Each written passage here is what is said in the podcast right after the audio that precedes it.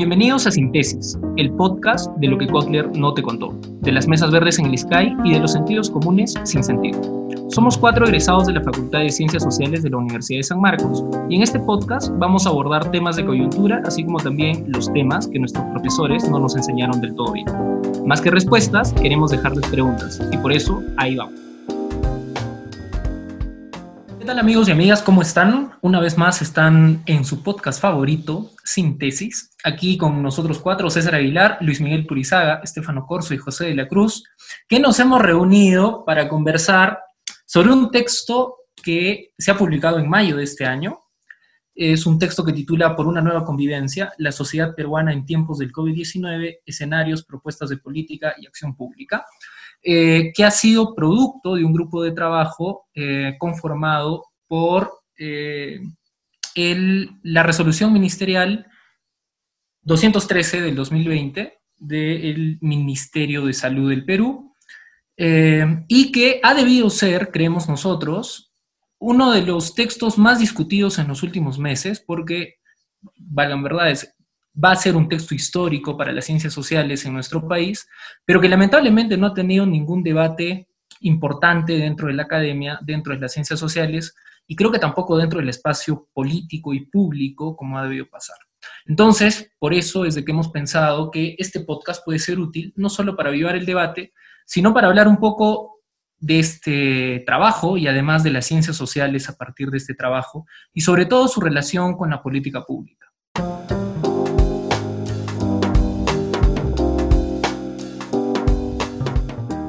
Quiero saludar a José de la Cruz. ¿Tú cómo estás, José? ¿Qué tal? Bien, bien, como que con ganas también de conversar sobre este eh, informe, ¿no?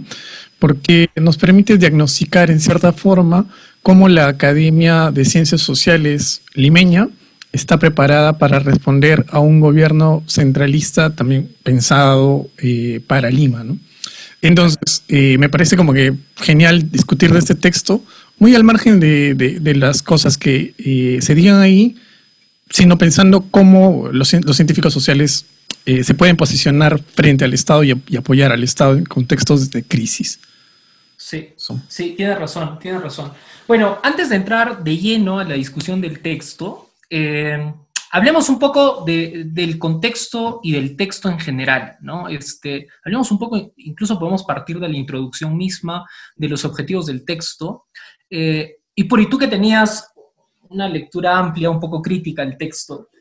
Eh, tal vez empezamos contigo, ¿no? Porque hay algunas cosas que llaman la atención, eh, así en una primera vista rápida del texto. Es, en principio, por lo menos para mí, la selección de los grupos vulnerables, ¿no? Porque el, el objetivo de este grupo de trabajo, como dice en la resolución, es principalmente asesorar en materia social el impacto de la emergencia sanitaria eh, recomendar lineamientos para orientar los comportamientos sociales frente a la emergencia sanitaria por COVID-19, prioritariamente en los grupos vulnerables, y finalmente recomendar medidas para prevenir y reducir el impacto social y cultural de la emergencia, con prioridad obviamente en los grupos vulnerables. Entonces, por ejemplo, algo que a mí me llamó la atención fue por qué se decidió solo trabajar estos siete grupos vulnerables y otros. Por ejemplo, en el texto no incluyen los agricultores como un grupo vulnerable o los migrantes de retorno, porque ya en esta época, en mayo, que es el mes en el que se publica este texto, ya se estaba viendo una gran cantidad de migrantes de retorno, ¿no? O por ejemplo los discapacitados, ¿no? Por mencionar otro. Entonces, cuéntame, ¿cuál es tu, primera impresión del texto? Sí, mira, eh, bueno, hola a todos. Em, bueno, la verdad a mí, a mí sí me llama la atención y creo que lo primero que hice cuando leí el documento fue pensar automáticamente, ¿esto lo mandaron a hacer antes o después de lo de Matuk? Entonces, para mí eso, lo de Matuk, lo de Farid Matuk ha sido como una especie de parteaguas, ¿no? Ya. Entonces, eh, si mis cálculos no son errados, esto eh, eh, mandaron a hacer, el gobierno manda a hacer este informe a, los, estos científicos sociales después de lo de Matuk, ¿no?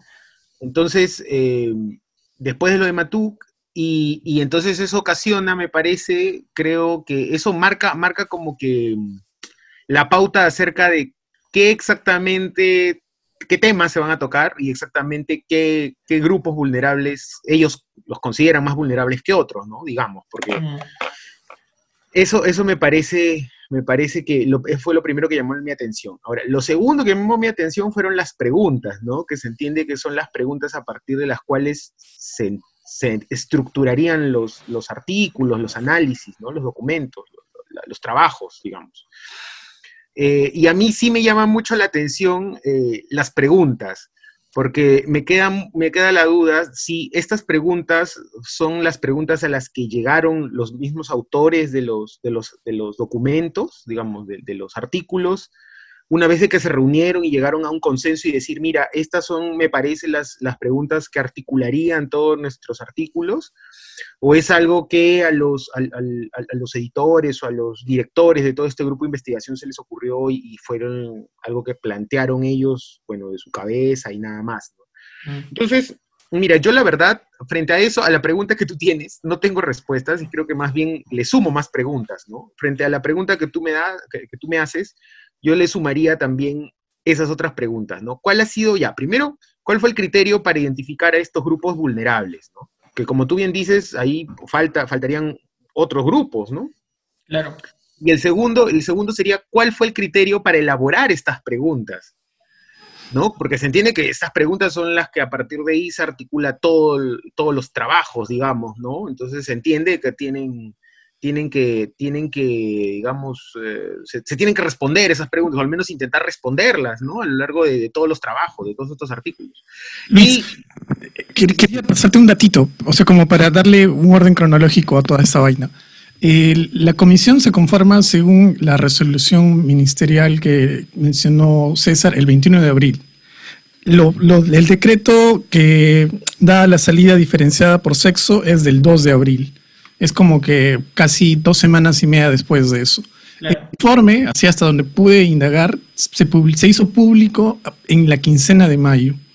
Entonces ellos han tenido como que un poco menos de un mes para trabajar el informe, pero eh, sí parece que eh, la, situación era de que el gobierno no sabía cómo invitar a la población, o entre comillas exigirle que, que respete la cuarentena, y por eso es que recurren a los especialistas en comportamiento social o como ellos denominan social y cultural para que eh, puedan, pueda ser más efectiva la cuarentena. Solamente ese dato como para darle más cuerpo a lo que mencionabas. No, no, yo, yo agradezco lo que, lo que menciona José, porque justamente era, era lo que yo también estaba, estaba un poco en duda. Miren, la verdad, les soy sincero, no había corroborado exactamente con esas fechas, pero me da la impresión de que la, la eh, eh, eh, la, creación de este grupo se había dado justamente después de lo de Matuk. Y creo que eso ocurre precisamente porque después de lo que pasó acerca de la salida diferenciada por sexo, el gobierno se da cuenta pues de que había un gran, digamos, un gran espectro que desconocía y que tenía que ver justamente con ciencias sociales, o sea, mujeres, hombres, género, entonces asocian, ¿no? Pero salí diferenciada género a género, científicos sociales, ya, se acabó. Está clarísimo, ¿no? Entonces, casi medio mes después, dicen, oigan, ¿saben qué? Es necesario tener un enfoque, un análisis de científicos sociales respecto a estos temas. ¿Cuáles consideramos nosotros? Y, como le decía César, es algo que todavía, bueno, habría que preguntarse por qué se eligieron esos grupos vulnerables. Dijeron, bueno, ya, trabajo, la gente se está quedando sin trabajo, hay mucha informalidad, trabajo, ya, luego, eh, migrantes venezolanos, ya, luego, mujeres, ya, sexo, ¿no? Eh, ya, luego, niños, ancianos, eh, realidad penitenciaria, ¿no? Y, ahí está. Entonces, yo la verdad, repito, ¿no? A mí me, me, llama mucho la atención y yo creo que hubiera sido, porque miren, esto va a sonar un poco incluso hasta medio filosófico, pero yo creo que... no, en serio, en serio, en serio. ¿Por qué? Porque yo creo que en escenarios como estos, donde hay una crisis tan grande, más importante que las preguntas, que las respuestas son las preguntas. Definitivamente. Yo creo que tan o más importante que las respuestas en escenarios como estos son las preguntas. ¿Tú crees que las preguntas están bien hechas? No, no, no, no. Y, y, ese, era otro, eso? y ese era otro punto al que quería llegar, pero ya, ahora lo menciono. Pero como decía, si, tú, si tú planteas preguntas que, que a, mí, a mi parecer me siento yo, no, no siento ya, es muy subjetivo, pero yo, yo veo que me parecen que son muy focalizadas. Son muy focalizadas. Y incluso algunas, me vas a disculpar, pero tienen así como incluso una onda media metafísica, mano. en verdad, en verdad, no, no, o sea, yo, yo lo, lo planteo así, no, no, no son de broma, o sea, de hecho que sí da un poco de risa, pero, pero, pero la verdad a mí me, me, deja un poco la sensación, un poco, te voy a decir completamente sincero, media metafísica, o sea, por ejemplo, una pregunta que no va para Perú, pero digamos, es una gran pregunta que se entendería, pues, que atravesaría todo, digamos, todos los trabajos, o que debería ser, ¿no? Que, que, que atraviese todos los trabajos es si es posible establecer un contrato social. Miren, lo, voy a leer. ¿ah? Es posible establecer un contrato social que haga viable la construcción de nuevos términos de convivencia social en los cuales la vida humana adquiere una indiscutible y universal prioridad. O sea, pucha, tú me preguntas eso y yo siento que esa es una pregunta para una clase de, de filosofía, ¿no? O sea, me estás hablando de contrato social, que es un concepto, en todo caso, para responder ese tipo de pregunta tan grande, que a mí me parece que es una pregunta muy, muy grande, tendríamos pues que hacer un análisis de qué se entiende por contrato social, ¿no? O sea, o qué, en, qué idea de, o, qué concepto de contrato social está pensando la, persona que elabora esa pregunta, ¿no? Y por eso mi, mi, duda iba a si esas preguntas han salido de la, de la unión o el debate de toda esta gente que ha hecho este informe, ¿no? Porque si no, es como que, ¿de qué estamos hablando? A mí me parece, algunas de estas preguntas son muy amplias, como esta que acabo de leer, y otras son súper específicas, como por ejemplo esta otra que voy a leer, ¿no? Que también, eh, no, mira, perdón, para poner otro ejemplo acerca de una pregunta así de amplia, ¿no? Y, tan universal, no sé, que me suena así como cuando a alguien le preguntan, defíneme qué es la globalización, ¿no? Una cosa así como que, como que es todo y a la vez nada, ¿no? Miren, hay otra pregunta que dice, ¿estaremos en capacidad de aprender de nuestros aciertos y de nuestros errores, de lo mejor y de lo peor de nuestros comportamientos sociales que afloran en una coyuntura de crisis como la actual? Mira, o sea, tú me haces esa pregunta, es, una pregunta, pues. Solo es, una pregunta de filosofía moral. Luis, hay, una cosa que, a mí me, hizo recordar este informe, que es al informe de la Comisión de la Verdad. Justo me puse a revisar esa parte en la que la Comisión de la Verdad define reconciliación. Y es lo que hace, mira, escuchen, mejor dicho, define reconciliación como la puesta en marcha de un proceso de restablecimiento y refundación de los vínculos fundamentales entre los peruanos vínculos voluntariamente destruidos o deteriorados por el estallido de un conflicto violento iniciado por el PSP, Sendero Luminoso, ya, etcétera, ¿no? Pero, o sea, el, ánimo de, este informe respondía a un contexto distinto, pero el ánimo que tiene el informe por la nueva convivencia está partiendo del mismo lugar está diciendo de que las relaciones sociales se han destruido y tenemos que encontrar la manera de reformularlas para que la convivencia sea armoniosa. Y eso a mí me parece como que, en primer lugar, o sea, bacán que yo entiendo que el informe de la CBR que le está hablando a la población en general parta de ese lugar, pero tú estás haciendo un informe que va a ser política pública y la política pública, la reflexión la haces tú para proponer la política pública, no invitas a la reflexión para que eh, el, presidente se ponga a pensar contigo, sino que le das instrumentos que te ayudan a operativizar el asunto. Entonces, claro, ese es otro tema importante. Totalmente, ¿no? O sea, claro, totalmente.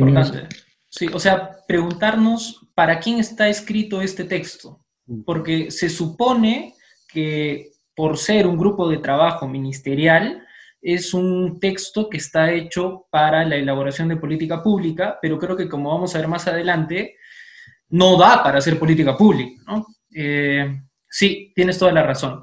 Una cosa más, sí, dime, dime Luis. Y solo, solo ya para, para, digamos, por ahora terminar. Mira, e, en relación justamente a lo que mencionan eh, de esta idea de un documento elaborado para hacer política pública. Si uno revisa, si uno revisa las preguntas eh, que, por ejemplo, están relacionadas al caso específicamente Perú, ¿no? Porque las preguntas para Perú, ¿no? Hay un rubro que se llama preguntas para Perú. Hay una pregunta que específicamente dice, ¿no? Eh, ¿Cómo se están modificando los ámbitos de socialización familiares, barriales y los espacios públicos de interacción social más amplia, como el transporte, mercado, colegios, universidades, otros? Si yo me encuentro frente a una pregunta de este tipo antes de un informe, entonces yo espero de que si me van a explicar cómo se están modificando estos ámbitos de socialización en estos diferentes espacios, yo esperaría encontrar alguna especie de trabajo de campo que me explique justamente cómo se está llevando a cabo este, esa, esa modificación en estos ámbitos de socialización, ¿no? Pero desgraciadamente cuando uno revisa los, artículos, uno no encuentra ningún tipo de, información construida en base a recojo de datos en campo. Entonces, eh, como ya de seguro lo va a decir más adelante Estefano, José, ¿no? Eh, no hay pues un, trabajo empírico eh, para construir estos documentos, digamos, estos artículos. Entonces, de nuevo yo digo lo mismo, ¿no? ¿Cómo se han estructurado estas preguntas y, cuál ha sido el criterio para hacer estas preguntas? Y sobre todo, eh, si es que la intención ha sido hacerlas, si los artículos al final el objetivo era de que contestaran estas preguntas, sino para qué están las preguntas al inicio del documento. O sea, no, le encuentro la, digamos, la, razón, ¿no? Hay muchas cosas que a mí, la verdad, comenzando por ahí no me quedan claros. Está bien, está bien. Creo que eso vamos a, ahondar un poco más adelante. Pero quiero empezar, tal vez vale la pena empezar por algo que hemos mencionado, ¿no? Que tiene que ver con la designación de los investigadores. Eh, son tres coordinadores generales, Manuel Burga, Aldo Panfichi y Felipe Portocarrero, y son 15 investigadores, incluidos ellos tres, eh, los que desarrollan eh, los textos ¿no? que, están dentro de, este informe. Eh, pero hay que ver un poco y hay que hablar un poco sobre quiénes son, porque hemos dicho claramente de que, ya José lo ha dicho, ¿no? Es un texto hecho para el centralismo, desde el centralismo, ¿no? Entonces, Estefano, más o menos tú eres el que nos estaba comentando un poco este tema. podemos partir por ahí, ¿no? Por ver quiénes son estos investigadores eh, y por qué los han seleccionado. No sé, es una pregunta válida, ¿no? Bueno, a ver, en principio, eh, claro, habría que ver en qué universidad cada uno de estos investigadores, porque todos son profesores universitarios, eh, desempeñan sus labores, ¿no? En el caso de Manuel Burga, ex rector de San Marcos, ¿no? actual director del lugar de la memoria, en el caso de Felipe Portocarrero, sociólogo, eh, profesor eh, principal de la Universidad del Pacífico, y en el caso de Aldo Panfichi, también sociólogo, profesor principal de la Católica, creo que principal en todo caso. Sí. Entonces, bueno, allí digamos, eh, claro, se resuelve una de las incógnitas, ¿no? ¿A qué profesores o a qué autoridades académicas de alguna universidad de regiones se ha consultado con respecto al, análisis que se va a vertir en, en el texto, ¿no? Y esto también, en parte, creo que eh, finalmente refleja el limitado abanico de temática que se ve en el texto, ¿no? Porque, claro, hay unos temas que eran temas, digamos, en el ojo público durante la redacción y la publicación del informe, eh, pero que simplemente han sido totalmente olvidados. Yo, a mi, a mi consideración personal, creo que la, exclusión más notoria es la de los migrantes eh, retornantes de Lima a, provincias y bueno, los que también eh, iban de ciudades intermedias a sus respectivas comunidades.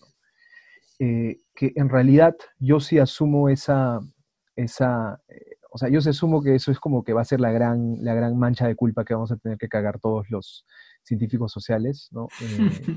de, este tema, ¿no? Porque es un tema que, o sea, demuestra que la academia estaba completamente a espaldas de, de la sociedad en sí, ¿no? Eh, mira, yo, yo pienso personalmente que la informalidad ha sido, digamos, el tema por excelencia de la academia peruana durante los últimos 15, 20 años. Eh, si uno ve, por ejemplo, las publicaciones del IEP durante los últimos, durante ese, durante ese, ese marco de tiempo, en realidad la mayoría giran en torno a eso, ¿no? Con, eh, culminando en este, en este momento cumbre cuando se publicó este libro de Solo zapatillas de marca.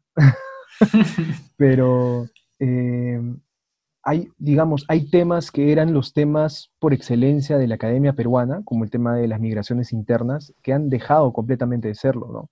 A tal punto que, bueno, no voy a decir nombres, pero algunos investigadores decían como que este es un tipo de migración que nunca, ha existido antes. Claro, que nunca antes se ha visto, ¿no? Cuando en realidad era que nunca, o sea, no se estaba viendo los corredores migratorios que ya existen en el país, ¿no? Y pues es una, es una responsabilidad que vamos a tener que asumir todos. Pero claro, es, o sea, si uno ve los coordinadores y posteriormente ve a los, a los eh, investigadores que han trabajado cada uno de los textos, se da cuenta que eh, se repiten las mismas dinámicas de producción de conocimiento y de legitimación que tiene la academia limeña, ¿no? Eh, como llamas a tus amigos y les dices, causa, hay que juntarnos, hay que escribir un texto. ¿no? Claro, claro, claro. José, tú, tú, estabas mencionando algo antes de empezar a grabar que era importante, ¿no? Que era preguntarse por qué no, por qué habían llamado a estos investigadores y no habían consultado a instituciones de investigación, ¿no? que es algo mucho más sensato. Sí, pero incluso yo, yo iría un poquito más, más arriba de repente.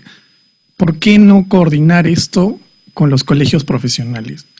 O sea, se supone que las instancias que, o los colegios profesionales existen para en cierta forma regular y coordinar las prácticas profesionales bajo los intereses del Estado. Ya, entonces se omitió totalmente a, los colegios profesionales. Y eso que el año pasado ya estaba el Colegio de Sociólogos, por ejemplo, metiéndose con un asunto de, meter una, una, ley en el Congreso. Ya, no me voy por allá. Pero me voy por el tema de que, ¿cuál es el criterio que probablemente Zamora, que era el ministro de Salud del momento, eh, termina diciendo, eh, voy a llamarlos a ellos? Y el criterio, en verdad, eh, yo no lo conozco y no puedo adivinarlo, ¿no? Y porque esto también, o sea, te habla de que has llamado a estas personas que de repente han visto el periódico y dijeron, estos temas son los que la prensa cree que son prioridad. Y esto es un jalón de orejas para la prensa porque la prensa puede sacar muchos artículos, pero tú como investigador no puedes legitimar el sentido común de la prensa para poner la agenda del país. O sea, si la prensa te pone la agenda, estamos hablando de que como academia no tienes capacidad de cuestionar lo que el status quo está moviendo, ¿no? Y, mira, contrasto solamente esto porque creo que siempre es importante contrastar estas cosas. Y contrasto este informe con el informe que sacó eh, en el caso del país argentino, el informe que estaba, era titulado como Relevamiento del impacto social de las medidas del aislamiento dispuestas por el PEN. El informe sale en marzo de 2020, dos meses antes que Perú, y el informe, la estructura está diferenciada por provincias. Es decir, la lógica es temática, la lógica es geográfica.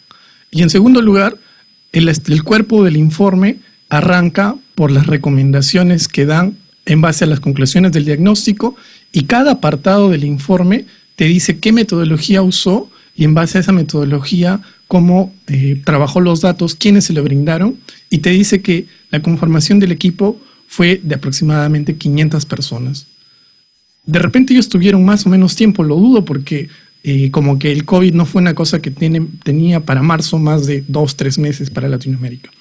Pero sí nos habla de que cómo tienes una academia ya tan dinámica, de que en cuestión de, pongámosle un mes, te pueda sacar un informe más robusto y mucho más aterrizado para política pública. Aquí no, aquí tienes un informe que por lástima puede ser potente en varias cosas ya, pero yo tengo más de un ejemplo en el que noto de que la recomendación ya había sido eh, ejecutada y había salido en noticias.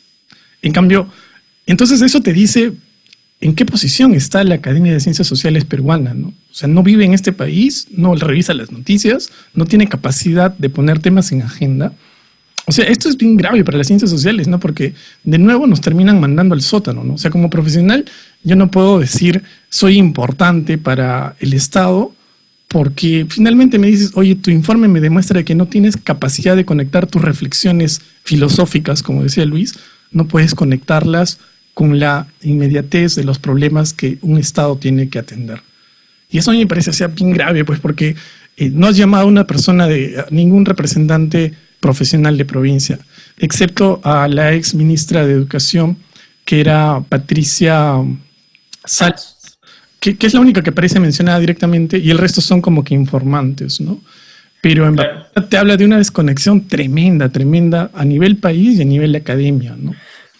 Claro, lo que decíamos al inicio es básicamente esto, ¿no? De que este informe es una expresión de la academia en las ciencias sociales en nuestro país y además es una expresión de nuestro país, ¿no? Es, una expresión de un extremado centralismo que tenemos, donde lamentablemente en nuestra academia este, hay un centro claramente marcado en Lima y muchas periferias que no están conectadas, ¿no? Eh, y esto dice mucho y, llega algo que, también lo he mencionado, ¿no? Que son los lugares comunes a los que se llega. O sea, cuando uno lee este informe, eh, se asemejan mucho a los informes que saca el IEP o GRADE, que están hechos por temática, y hasta incluso en el mismo lenguaje, ¿no? Esto que también hay que prestar atención un poco al lenguaje que se utiliza, porque está más o menos en un lenguaje ensayístico, ¿no? Entonces, si tienes el objetivo de hacer un texto para política pública y manejas este lenguaje y manejas esta forma de hacer un texto, como que al menos eh, la gente de ciencias sociales se da cuenta inmediatamente quiénes lo han hecho. Eh, sí, hay una, hay, un, hay, una mirada de espaldas completamente al resto del país. Eh, pero, Estefano, tú nos ibas a mencionar un poco entrando esto de los lugares, de los lugares comunes en las ciencias sociales, ¿no? O, no sé cuál de ustedes, por ejemplo, ha dado cuenta de estos lugares comunes como, para que la gente se entere a qué lugares comunes nos referimos y un poco ver por qué es que se ha llegado a estos lugares comunes. A ver, yo, yo voy a intentar hacer una interpretación de eso, ¿ya? Aunque quizás me, no, voy a, no, voy a, no voy a irme por las tangentes, pero una cosa que a mí me llamó mucho la atención con respecto al informe es que, o sea, en términos del objetivo que tiene eh, el texto, eh, claro, busca hacer una contribución al fortalecimiento y a la creación de políticas públicas en las materias que se ven en el texto, ¿no? Sin embargo, por ejemplo, no se manejan indicadores, ¿no? Como, como, los, como, los, eh, como las recomendaciones, como parte de las recomendaciones que se hacen. Ese es un factor por el eh, que no se llega, pues, por el que se llega a lugares comunes, ¿no? Porque no, Hay, no, hay, data, ¿no? Entonces, allí es donde se reproducen este tipo de cosas como la que mencionábamos un momento, ¿no? Donde con respecto al transporte se dice se tiene que reducir la informalidad del, del, transporte urbano en el Perú. Y, pero, o sea, eso puede sonar muy, a, o sea, puede tener mucha razón y puede sonar muy como... Eh, auto, bueno, evidente en sí, ¿no? Pero a mí me, a mí me suscita mucha, mucha atención, sobre todo eh, habiendo tenido, bueno, habiendo tenido la oportunidad de trabajar, digamos, en, en, el Estado, ¿no? Haciendo consultorías y cosas por el estilo, donde cuando uno le piden productos, le piden productos concretos, ¿no? O sea, no te piden como que mejorar la convivencia social en el país, ¿no? Sino te piden como, no sé, pues, ¿no? Reducir la brecha de tal por un porcentaje tal. Que como que me genera mucho ruido con respecto al distanciamiento que también existe entre la academia y la política pública, porque hay un acercamiento que a veces se da, eh, que bueno, con, cómo está redactado este informe me, pongo a pensar como, o sea, qué cosa es lo que se propone, por ejemplo, en carteras que son importantes, pero que quizás son un poco desvaluadas como el Ministerio de Cultura, ¿no? Porque no me sorprendería ver un informe de alguno de nuestros colegas que diga tipo como, no sé, ¿no? mejorar la cultura en el país, ¿no? O diversificar la cultura en el país, Que puede sonar algo así como perfecto para la tierra de los teletubbies, pero que no aterriza en nada, ¿no? Eh, entonces, a mí me parece que sobre todo, cuando uno apuesta por el lenguaje ensayístico, que puede, digamos, incluso apelar a, una retórica eh, interesante, ¿no? Y a recursos poéticos, eh, no, no, no, logra aterrizar en nada. ¿no? Entonces, por ejemplo, se supone que eso es un texto que está orientado también a eh, funcionarios, ¿no? O sea, gente que hace política pública. Tomadores de decisiones. A tomadores de decisiones. ¿Y qué cosa recogen ellos de este texto, no? Como que, bueno, hay que eh, reducir las brechas de género, ¿no? Pero, o sea, ¿cómo, no? Eso es un poco lo que yo nos podía como que rescatar un poco del texto. ¿no? Que sí tienen, hay ideas fuerza muy importantes, como decía José, pero eh, algunas de ellas no aterrizan en nada. ¿no? Sí, yo quería citar, por ejemplo, eh, como para que los que nos escuchan y no han leído el texto tengan una idea un poco más clara, ¿no? Por ejemplo, en el primer artículo, que es de eh, Omar Manki, referido a la informalidad laboral, él aborda, uno de los temas que aborda es el transporte, ¿no? Y él menciona de que se tiene que regular el transporte público formal, y en el caso del transporte informal, dice, cito, parece necesaria su eliminación total, dado el riesgo en que se conviertan en focos infecciosos. Esa es, eh, eso es a lo que nos referimos con un lugar común, no solo para las ciencias sociales, sino para cualquier persona. ¿no? Eh, todos sabemos que desde finales de, los, de los 90 ha habido un incremento masivo en la informalidad en el transporte público y todos siempre han dicho de que hay que eliminar el transporte público informal. No puede ser que un científico social en un informe de tamaña envergadura te diga si es necesario eliminar el transporte público informal, ¿no? O sea, no se puede, pues, ese es un lugar común, ¿no? No, yo, yo, te digo otro, yo te digo otro de ese, mismo, de ese mismo artículo, ¿no? Por ejemplo, cuando tú vas a las recomendaciones, la cuarta recomendación, lo voy a leer tal cual, dice lo siguiente. Este documento ha subrayado la precariedad del trabajo informal en sus múltiples facetas. Es crucial reconocer esta situación para cambiarla. Tanto los trabajadores de delivery como quienes se encargan de cuidar a niños y ancianos, los vendedores en los mercados y bodegas de barrio son trabajadores esenciales. Esto debe ser reconocido no solo simbólicamente, sino a través de legislación y protocolos que protejan sus derechos básicos y defiendan su salud.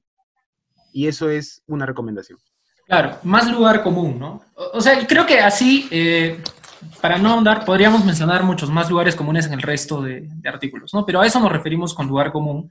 Y sí, claro, Estefano decía de que este lugar común es, eh, una de las causas es por falta de manejo de datos y de estadística, y creo que tiene mucha razón, ¿no? No sé si ustedes tienen, por ejemplo, otro, eh, otra posible causa de por qué llegamos a estos datos a estos lugares comunes, no solo en las ciencias sociales. César, yo voy ahí a un, a un punto y me voy a referir al apartado que trata sobre el problema de la migración venezolana. ¿ya? En, este apartado hacen una referencia a una, y así está titulada, Segunda Encuesta Nacional Urbana a, a Migrantes Venezolanos. ¿Quién hace esta segunda encuesta? El Centro del Desarrollo para el Desarrollo Económico, CENDE, y esta encuesta la hacen vía telefónica el 18 de abril. ¿ya? Aunque la encuesta tiene el título de, haber hecha, de haber sido realizada a nivel nacional, la muestra solo contempla a nueve departamentos del país. Esto yo no, yo no sé por qué, pero eh, me, puse a revisar más al detalle esta encuesta y seis departamentos son de la costa, tres de la sierra y ninguno de la selva. Y salvo que Oxapampa hayan considerado selva, ¿no? Y hayan considerado departamento. Entonces, es curioso que este, este mismo apartado eh, habla sobre una recomendación, por eso me parecía importante eh, ponerle fecha al, momento en que sale este informe, que es a mediados de mayo. y la, la recomendación dice de que salud, perdón, el, el, MINSA debería incorporar a la población venezolana profesional eh, en todo lo que tiene que ver con, con medicina, o profesionales de la salud que se incorporen al, al MINSA. ¿ya? Cuando el 5 de abril ya el mismo de salud anunciaba de que médicos y enfermeros venezolanos iban a trabajar y iban a ser contratados por salud.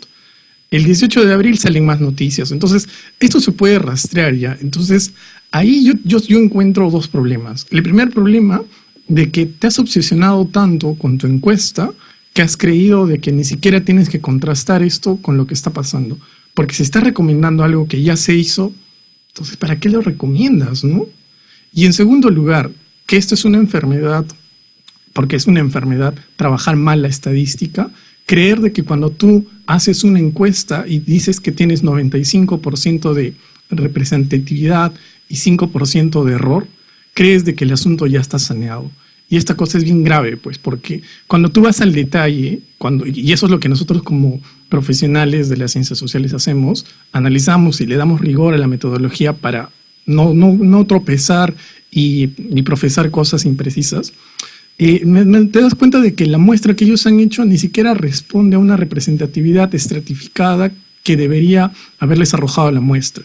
Si tú haces una muestra nacional, debería haber una proporción, aunque sea de un representante por cada departamento, salvo que ellos se hayan cerciorado de que no hay migrantes venezolanos en Ayacucho, no hay migrantes venezolanos en Iquitos, no lo sé, pero que tú anuncies y le pongas esto al título como encuesta nacional sobre una población venezolana migrante, creo que es una cosa que hay que, hay que remediar, ¿no? Y, esto, y este vicio lo, lo generas y lo que es peor, traspasas a un informe que asumamos que el presidente o los, tomadores de decisiones validan tu opinión y empiezan a operar en relación a eso. Que también hay, he identificado algunas recomendaciones que después eh, parece que se adaptan.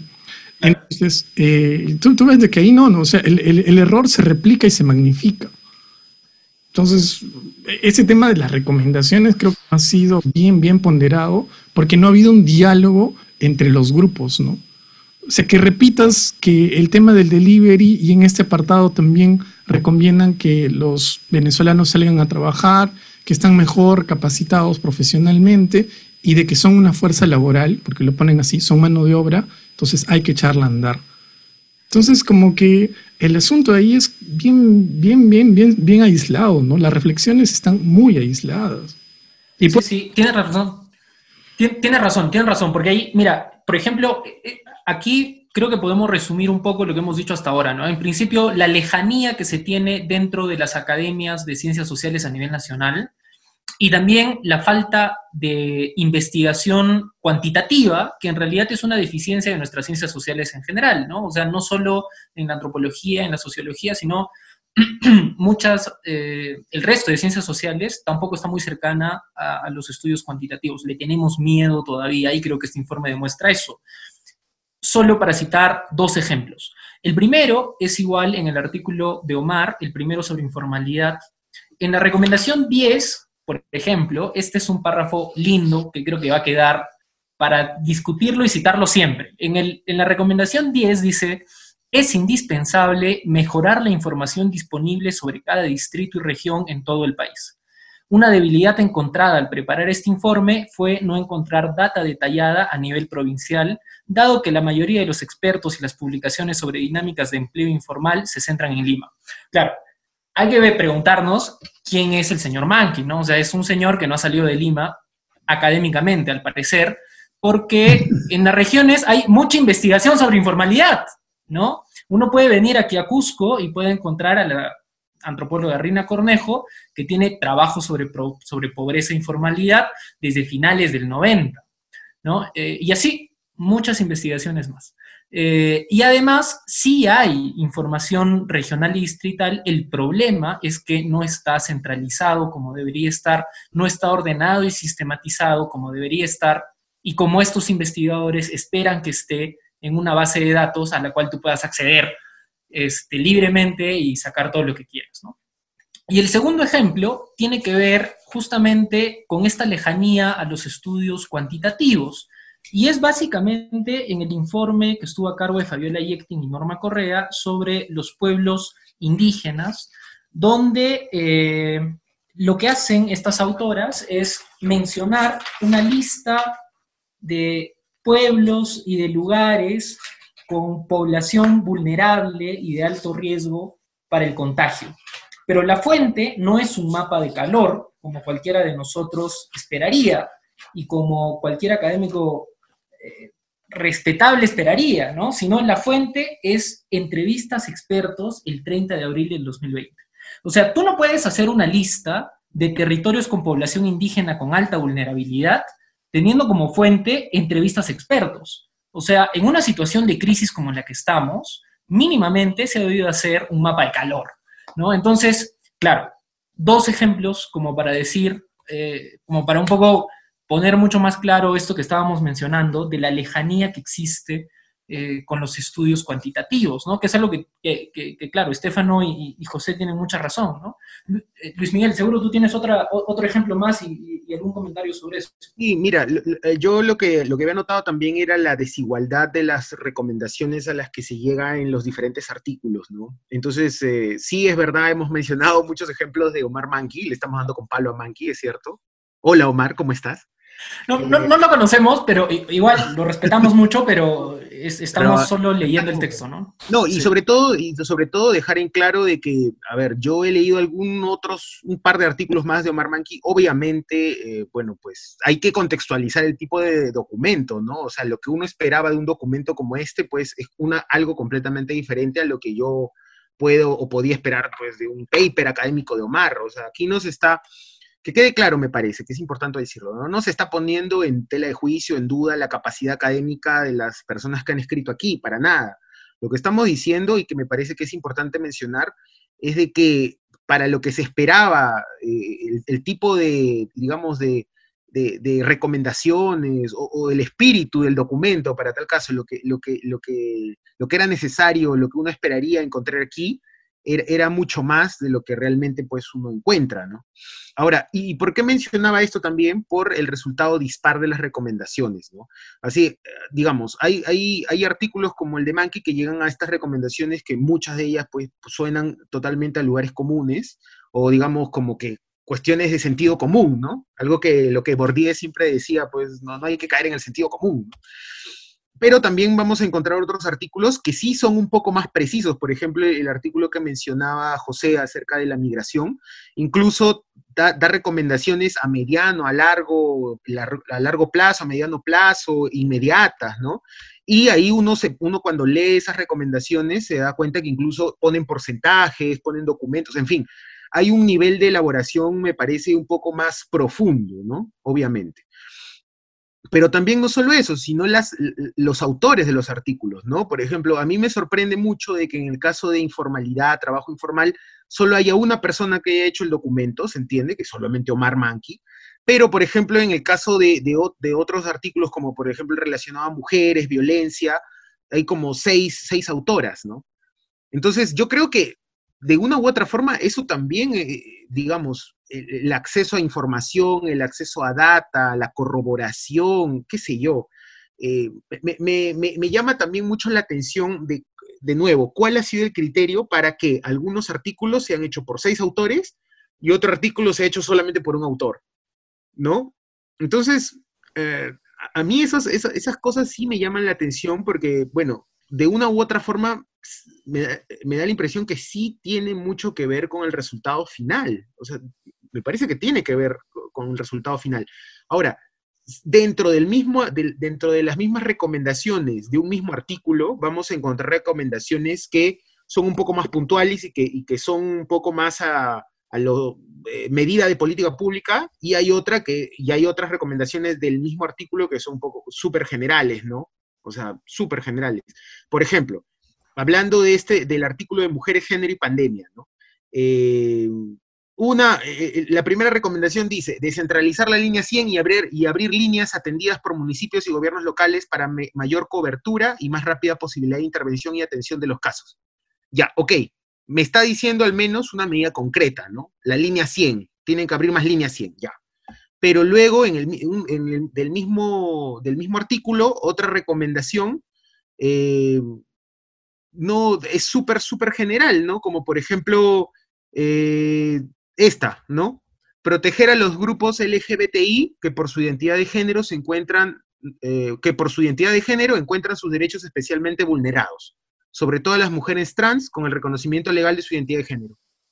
O sea, ahí no me, no me está diciendo nada nuevo. Entonces, lo que voy con eso es de que incluso dentro del mismo documento, las recomendaciones del mismo documento, del mismo artículo, perdón, son muy dispares, ¿no? Algunas son como que muy puntuales. Eh, mira, hay que hacer puntualmente esto, hay que esta línea 100, hay que implementar más líneas, hay que descentralizar la línea 100, qué sé yo. Y hay otras como que súper de sentido común que dice, bueno, hay que proteger a los, grupos LGBTI, o sea, pero esa, esa, esa recomendación, pues me, la dice cualquier persona que no necesariamente es científico social, ¿no? Entonces, yo creo que incluso dentro de la, dentro de la construcción de los mismos artículos, quizá yo hubiera preferido, no lo sé, que, hayan ciertas, menos número de recomendaciones, ¿no? Menos número de recomendaciones, pero de las que se pongan, profundizar. O, profundizar de alguna manera, o encontrar un sustento. En las que se puede hacer política, ¿no? Básicamente eso. Porque lo que dice Estefano me parece, me parece fundamental, ¿no? O sea, eh, este texto está alejado de la política pública, que es uno de los objetivos que se quería llegar, porque es una expresión también de que las ciencias sociales están alejadas de la política pública, que es lo que decíamos también en un podcast anterior, ¿no? Este, habría que preguntarse también cuántos de esos autores han tenido cercanía a la elaboración de política pública. Y, eh, justamente, perdón que te corte, este, César, yo justamente iba también a eso, ¿no?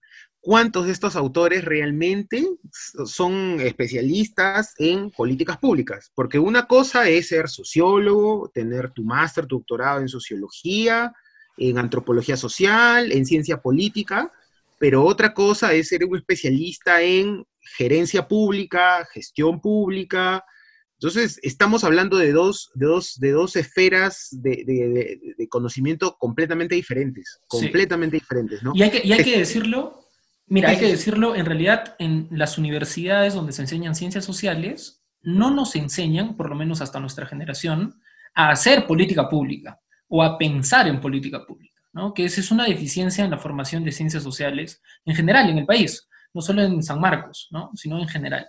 Eh, y por eso preguntaba, ¿cuántas de estas personas han estado cercanas a la elaboración de política pública? Ahora, eh, por ejemplo, esto creo que se nota claramente en, en los artículos, ¿no? en, los informes. Por ejemplo, el informe penitenciario me parece que, y aquí te doy la, la batuta a Estefano, porque Estefano es el penitenciarólogo del grupo, este, se nota que en este informe sí hay pues un peso importante no solo en el manejo de la data, sino sobre todo en las propuestas, ¿no? Porque incluso maneja niveles de propuesta.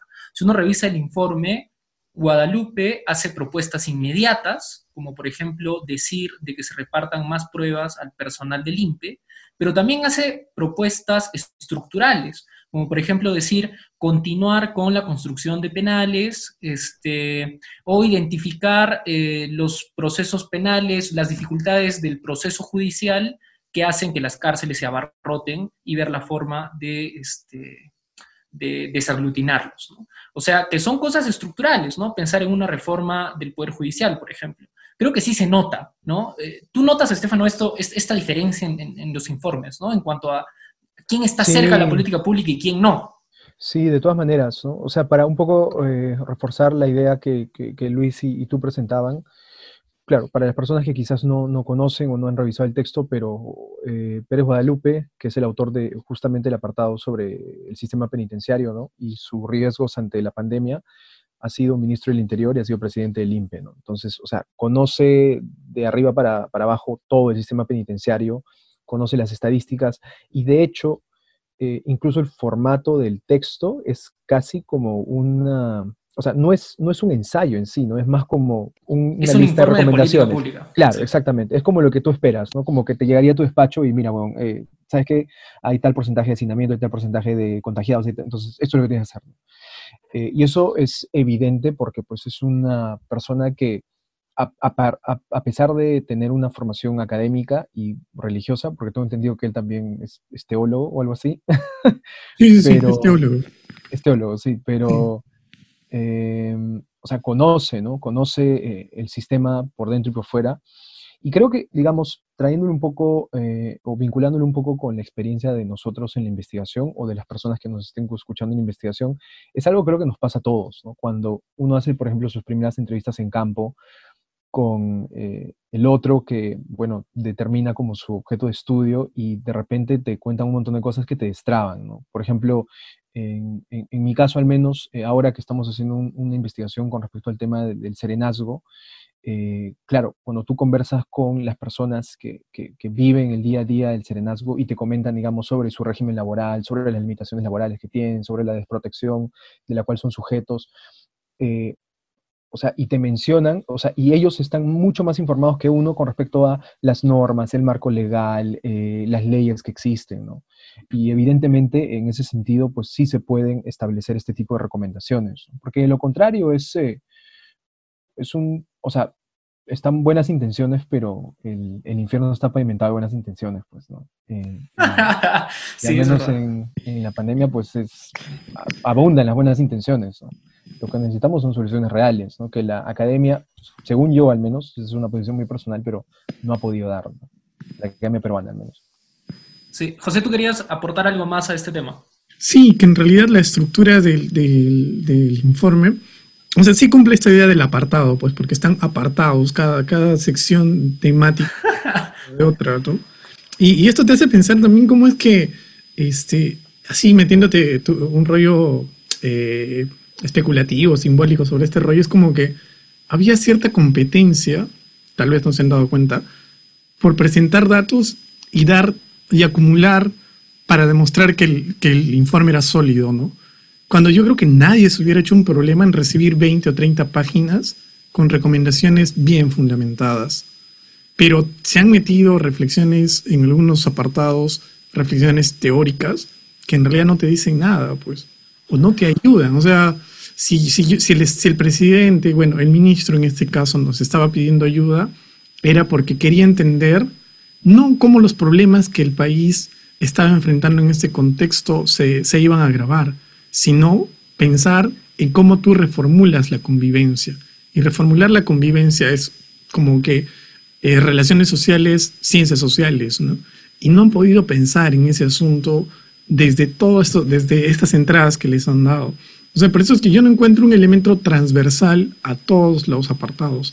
No encuentro algo que sea transversal ni en estructura necesariamente, porque algunos hacen recomendaciones a corto plazo, mediano plazo, otros hacen recomendaciones eh, inmediatas. Inmediatas, temáticas. Pero hay uno que me llamó mucho la atención, que creo que esto te, va a gustar porque definitivamente el tema de las comunidades indígenas fue algo que a ti te, te, despertó, pues, este, cólera, ¿no? Yo sé que estabas ahí, imprimiste ese informe solamente para garabatearlo así, con furia.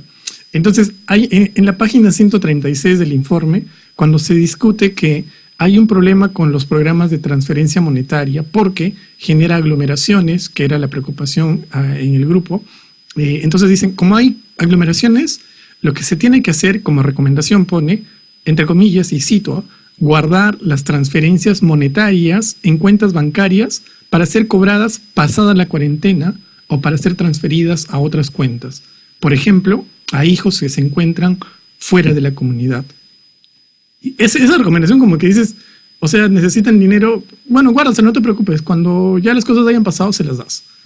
Y, pero, y cuando la otra recomendación es mucho más potente, eh, transferencias monetarias comunitarias, para la cual la experiencia del Programa Nacional de Bosques es muy útil. Entonces, ahí te das cuenta de que es como que no ha habido una reflexión de estas recomendaciones, ¿no? Porque dices, oye, se me ocurre esto, lo pongo, se me ocurre esto, lo pongo. Y esto te habla de que cuando nosotros estamos trabajando en modo informe, sometemos a discusión nuestras recomendaciones.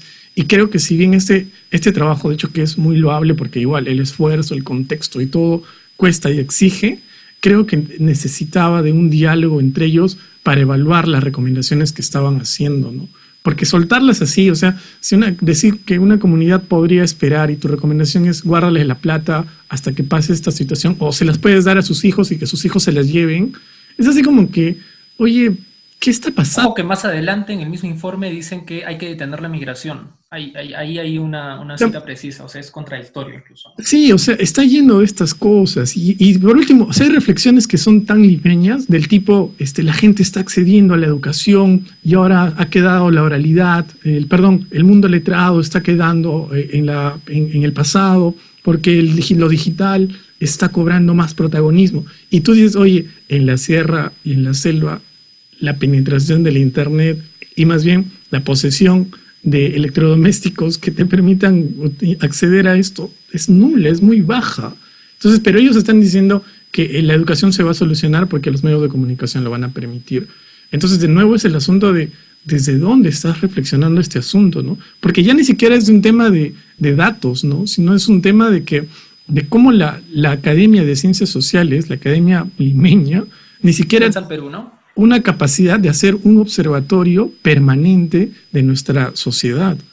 Eso te, o sea, no solo pone en jaque a la comunidad, sino te pone en jaque también al Estado, porque dices, ¿por qué no financias observatorios desde las universidades para que las recomendaciones en cualquier momento puedan ser inmediatas, ¿no?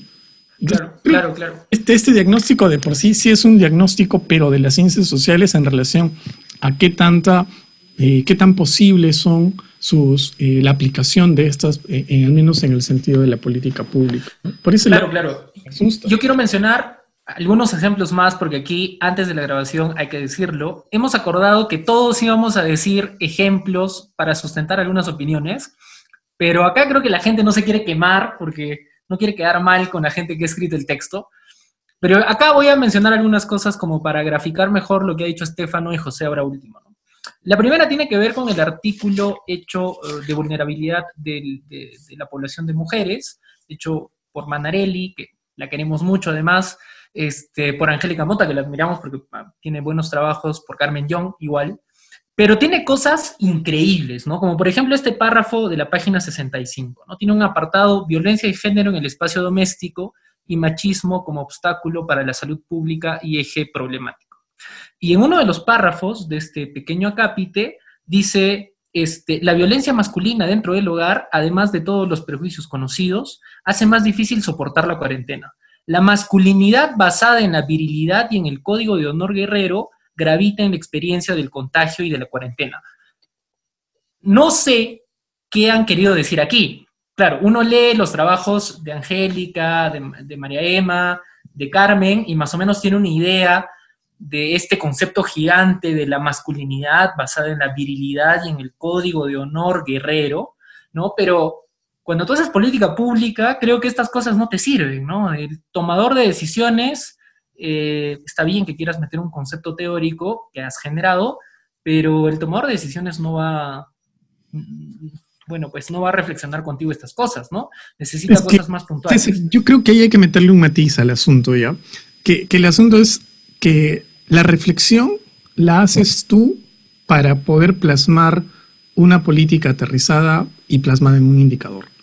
Entonces, la reflexión es como que yo, yo no necesito que tú me convenzas, yo ya te llamé a ti para que me des una herramienta de cambio. Entonces, si tú me pones eh, un, apartado de casi 10 páginas que creo que tiene, que es como que una descripción de cómo el sistema eh, heteropatriarcal termina moldeando una masculinidad que es dañina hacia el grupo eh, de las mujeres, en el caso doméstico. O sea, eso ya está bien sustentado y todos sabemos que se tiene que chambear en eso. Pero yo no necesito un informe eso, yo necesito que me digas, oye, ¿Qué hago si la gente me llama porque el esposo está agrediendo eh, físicamente a la esposa y los niños están ahí? O sea, claro, antes, antes de darle el paso, sí, antes de darle el paso a, Puri, que quiere decir hace, algo hace rato, solo concluir con un ejemplo chiquito del mismo artículo, ¿no? Porque después de decir esto de la masculinidad basada en la virilidad, o sea, un concepto gigante, importante, pero creo poco útil para este informe, en una de las recomendaciones que dicen las autoras, eh, recomendación 9, ¿no? Sobre la calle, lo público y los mercados. Recomendación 9. Prohibir escupir y orinar en la vía pública y construir baños públicos que se mantengan limpios y vigilados. O sea, hermano, esto no es política pública, ¿no? O sea, y después de tu, de, tu sustento teórico, ¿no? Que es importante, no, no, no hay pues una correlación con este, eh, con esta sugerencia, esta recomendación, ¿no? Para hacer política pública. O sea, estamos, creo, eh, frente a estos ejemplos que grafican lo que decía, ¿no? Sí, Puri, ¿qué querías decir? No, no, o sea, em, yo creo de que eh, justo yo, una de las cosas que había notado también, en, concordancia con lo que están mencionando este José, lo que mencionas tú, ahora último, era en relación a la distancia entre academia y políticas públicas, y creo que tiene que ver, obviamente, en, en que en la academia se conceptualiza, ¿no? el ejemplo que has puesto, por ejemplo, de, este artículo de, de, Angélica Mota, de María Emma Manarelli, creo que lo ejemplifica bien. Eh, lo que pasa es que ahí me queda muy claro cómo se conceptualizan los términos que ellas están proponiendo. Y a mí también me queda clarísimo de que el enfoque de género es súper necesario en una sociedad como la nuestra, ¿no? Definitivamente. Claro, que sí. Algo que decía José, o sea, yo creo que eso ya está, al menos si, si es que tú estás escribiendo eh, directamente y, tu público directo, digamos, va a ser un público de, ciencias sociales, yo creo que todos creo que estamos, estamos eh, convencidos de eso, ¿no? Pero ahí el, reto es cómo operativizas esos conceptos, o sea, cómo transformas esos conceptos a indicadores eh, y cómo luego vas a trabajar con esos indicadores. Entonces, yo creo de que en, en, el caso concreto de ese artículo, es la impresión que a mí me da, hay un salto entre la conceptualización y las recomendaciones, pero el, punto intermedio, el espacio intermedio en donde debería estar el trabajo de, operacionalización, o sea, cómo yo transformo estos conceptos en indicadores y para a partir de eso dar recomendaciones, yo creo que eso es algo que no está. Entonces, si yo no tengo, eh, si no, no llevo a cabo ese, ese paso, ya yo tengo mi marco, teo, mi concepto, mi marco teórico, lo tengo muy bien armado, bien sustentado, todo está muy bueno, con mi buena bibliografía, muy, muy bien armado. Ya, pero ¿cómo transformo todo eso en, eh, para poder operacionalizarlo, luego medirlo, cuantificarlo, eh, en fin, ¿no?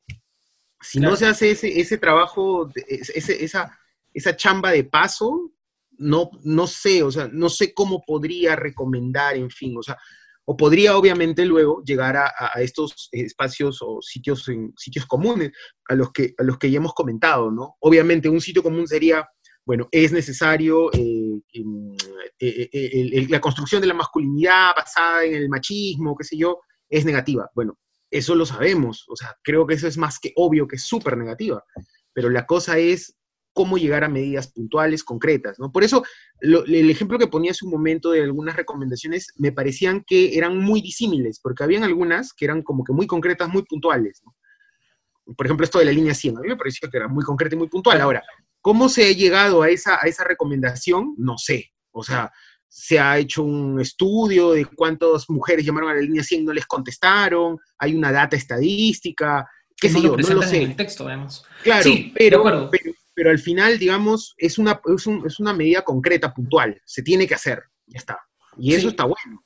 Pero por otro lado, hay recomendaciones que son muy generales, muy amplias, que no te dicen mucho, o sea, no, no me dicen nada.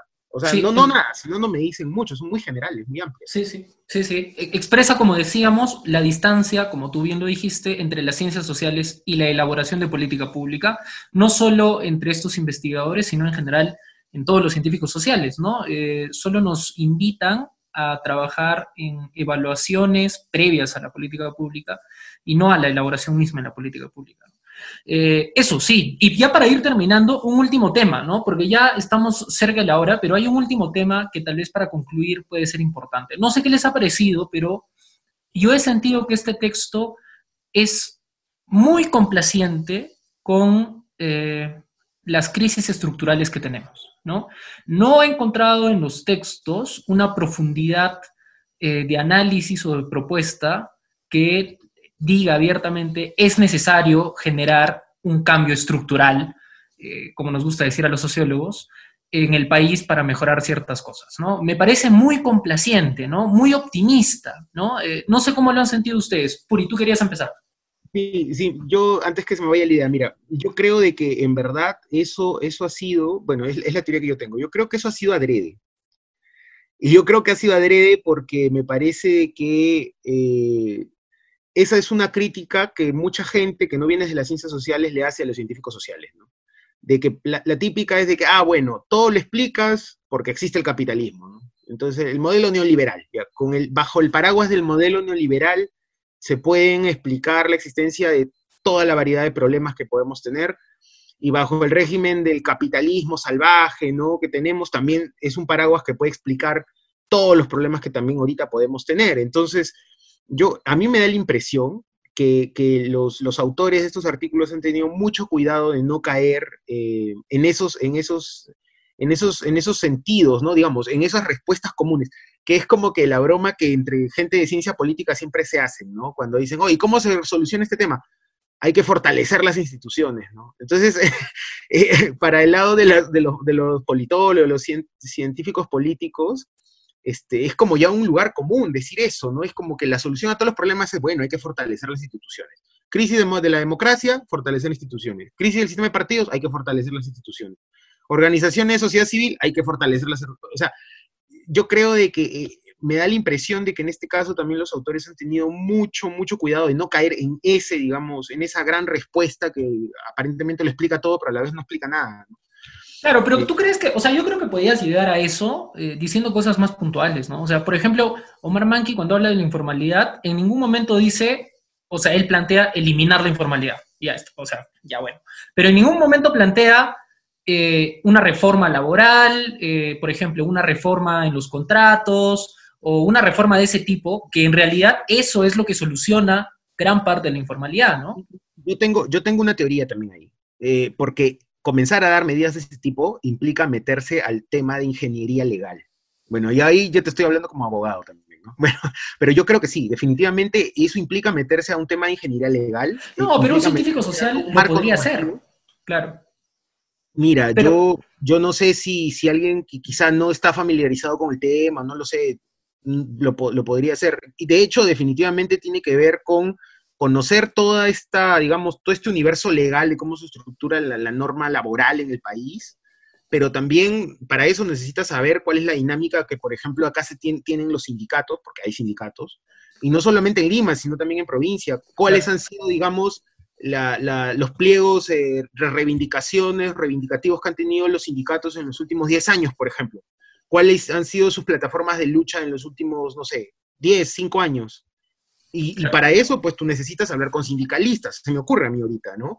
Eh, necesitas hablar con la gente del sindicato de Topitop, necesitas hablar con la gente del sindicato de Ripley, necesitas, porque ellos son los que, estoy seguro que ellos son los que más te conocen la dinámica acerca de cuáles son los cambios laborales, por qué estamos reclamando esto y no reclamamos lo otro, o por qué ahora reclamamos esto y antes reclamábamos lo otro. Eh, y, por ejemplo, cómo nos vemos a nosotros mismos en esta plataforma de lucha de acá unos cinco años, por ejemplo. O sea, necesitas eh, tener información, por un lado, con gente que conozca el marco legal, pero también con gente que conozca, digamos, todo, todo este, este, este escenario de plataformas de luchas laborales, ¿no? Que no pasan solamente por el tema legal. Entonces, específicamente, que tú me pones el ejemplo de Omar Manqui, yo lo que veo de que Omar ha hecho, ha hecho su chamba para hacer un buen estado de la cuestión, ¿no? Ha hablado con mucha gente que ha hecho diferentes, eh, que, ha, investigado diferentes temas relacionados a trabajo, eh, eh, trabajadoras del hogar, informalidad, en fin. con la gente, con, con, la gente que, por ejemplo, con académicos que han estudiado el fenómeno en Gamarra, el trabajo en Gamarra, la informalidad. ¿no? Claro, exacto, ¿no? Entonces, eso yo creo que está bien para hacer un buen trabajo de eh, estado de la cuestión, ¿no? Para armar un buen marco, marco de, trabajo de la cuestión, de estado de la cuestión. ¿Qué es lo que ha habido antes o qué, es, lo, qué es lo que tienen los estudios hasta ahora? Pero de ahí ya para dar el salto que tú mencionas, pues yo necesito más, o sea, con eso solo no puedo. Con eso solo no puedo. Sí, sí, tiene razón. Y yo, yo hacía hincapié en esto porque eh, nosotros que conocemos un poco a quienes han escrito algunos informes, al menos en las aulas, como Fabiola Yektin, que ha sido mi profesor en antropología, siempre tenía un discurso, siempre tiene, ¿no? Un discurso bien de cambio y reforma estructural profunda, ¿no? Pero, o, Angélica Mota o, o, María Emma Manarelli, ¿no? Pero, por ejemplo, construir más baños no es pues una propuesta de, reforma estructural, ¿no? Así que no, sé qué les parece a ustedes, Estefano, ¿a ti, a, ti qué te parece para ir terminando? Mm, o sea, por lo general, hay un tema que me, gustaría retomar, que mencionaste al inicio, eh, que era, definitivamente este va a ser un texto histórico para las ciencias sociales. Y por lo tanto, creo que eh, no ha tenido el debate necesario, ¿no? Porque esta coyuntura ha marcado, digamos, un punto de inflexión eh, importantísimo para todos los sectores y capas de la sociedad peruana, ¿no? Y entre ellas debería estar incluido, evidentemente, la academia, la academia ¿no?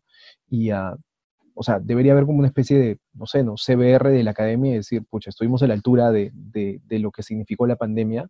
Evidentemente, eh, eh, no creo que fue así, ¿no? Tampoco creo que la sociología iba a salvar al Perú o algo así, ¿no? O sea, no, no, no pienso que eso podía suceder, pero, pero creo que sí, eh, al menos espero que esta, este ejercicio que hemos hecho ahora sirva para que este texto se pueda debatir, se pueda criticar, se pueda reforzar, ¿no? Y que eh, o sea, y que, y que la sociología, y, perdón, que las ciencias sociales cobren mayor protagonismo eh, y que se vinculen mucho más con las políticas públicas, ¿no? Porque evidentemente si no existen esos puentes, eh, pues pasan algunas de las cosas que hemos señalado ahora, ¿no? De buena manera, ¿no? Y con buenas intenciones. Justo ahora que lo que mencionaba, lo que mencionaba Estefano me hizo recordar un, hay una reseña que hace Alberto Vergara, un libro de Danilo Martuchelli que se llama El sus arenas, lo siento, lo siento, tenía que mencionarlo. A mí bueno, para aquellos que nos escuchen y que no lo sepan aún, pues yo, yo, yo, soy, un, yo soy un, poco, un poco fan. Vamos a quitarle un poco. Yo soy fan de Alberto Vergara, lo digo así, con claridad. Lo digo con claridad. No, me gusta, me gusta cómo escribe el hombre. ¿eh? Me gusta cómo escribe el hombre. Ya, ¿qué ibas a decir, hermano? ¿Qué ibas a decir? No, te justifiques. No, no, no. Lo que, el texto al que se menciona era una reseña que Vergara hace al, libro de Lima y sus arenas, de Danilo Martuchelli, y, era un dato que justo me hizo recordar ahora Estefano con lo que decía. ¿no? Este libro de Martuchelli se había publicado hace un año y nadie aquí lo comentaba. Y después cuando Alberto Vergara lo lee y hace esta reseña, dice, oye, me parece increíble que este libro haya tenido más de un año publicado y nadie aquí lo comente. O sea, es una cosa de locos, ¿no? Entonces él dice, llega a la conclusión que puede ser por dos razones, ¿no? Porque la academia de aquí lo ha leído, pero lo ha ninguneado, ¿no? Entonces es como que, mira, no me convence, ni siquiera lo comento. Pero él después, cuando él ah, conversa con otros, ah, otros colegas suyos, se da cuenta que incluso ni siquiera era eso, que la gente ni siquiera tenía en, el radar el libro, ¿no? O sea, ni siquiera sabían que existía el libro. Entonces él decía, ¿no? Una academia que, no se lee entre ella, o sea, entre, entre ellos mismos, los académicos que no se leen entre ellos mismos, es terrible pero ya una academia que ni siquiera pues sabe que existen otros textos, entonces ya, ya él no encuentra una palabra para describir eso, ¿no? Y yo creo de que eso, ese ejemplo que él pone, específicamente en este libro de Martuchelli, creo que refleja muy bien es esta, esta mala costumbre que tenemos aquí, bueno, no sé si se le puede llamar academia peruana o academia limeña, ya no sé cómo decirle, pero es el, el que estamos poco acostumbrados a la crítica de lo que nosotros mismos producimos o hacemos, ¿no? Entonces, asumimos, incluso muchos asumen de que una crítica a, algo que uno produce es como una crítica directa a la persona, ¿no? Entonces, yo creo que eso está muy mal, ¿no? Si nosotros mismos no somos capaces de darnos cuenta de eso e intentar cambiar poco a poco, entonces no sirve de nada, pues, ¿no? ¿Para qué, para qué escribimos? ¿Para qué compartimos textos, debatimos, qué sé yo, ¿no? No tiene sentido. Eso nada más. Sí, tienes razón. Bueno amigos, hemos dicho anteriormente que no íbamos a pasarnos más de 50 minutos en un podcast, pero ya estamos cerca a la hora y 10 minutos, así que vamos a cerrar. Pero ha valido la pena, creo. Ha sido una discusión rica.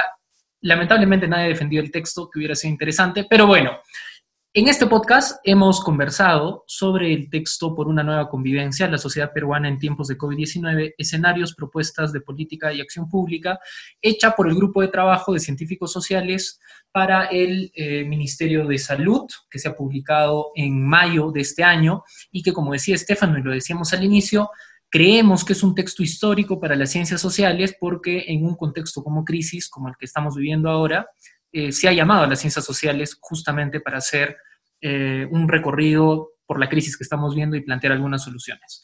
Eh, hemos visto un poco sobre cómo es que este texto es una expresión de la academia de las ciencias sociales de nuestro país, que no solo está desligada de la realidad en muchos temas, sino que además está desarticulada dentro de la academia peruana en general. ¿no? Eh, la Academia Limeña centraliza todo, no conoce casi nada de lo que se publica en regiones, no dialoga con ellos y eso genera muchos problemas como los que hemos visto ahora. Y uno de ellos es llegar a lugares comunes en las ciencias sociales que cualquier estudiante de tercer, segundo año de ciencias sociales ya sabe y cualquier periodista también. Así que eh, creemos que esto ha sido parte por eh, muchos factores, pero algunos de ellos ha sido por una falta de manejo de información por muchas razones esto se ha dado, sobre todo de estadística, tal vez ha sido porque los informes se han hecho muy a la volada, han tenido un par de semanas solo para hacerlo, eh, pero sobre todo porque ha habido esta falta de diálogo ¿no? y una lejanía con la investigación cuantitativa, que es algo importante y que es algo que carecemos en las ciencias sociales. Esto además ha evidenciado de que las ciencias sociales están distanciadas, casi divorciadas de la política pública, y en el texto se ha evidenciado claramente eh, pedimos disculpas si es que ha habido un exceso de ejemplos, pero ha valido la pena, creo. Eh, finalmente nos despedimos. Eh, esperamos su opinión, a ver qué les parece. Esperemos que leen el texto, que los discutan. También se discutan no solo en las aulas de ciencias sociales, sino en las calles. A ver qué tal, qué les parece. Esperamos sus comentarios entonces. Nos vemos en un próximo capítulo. Tchau!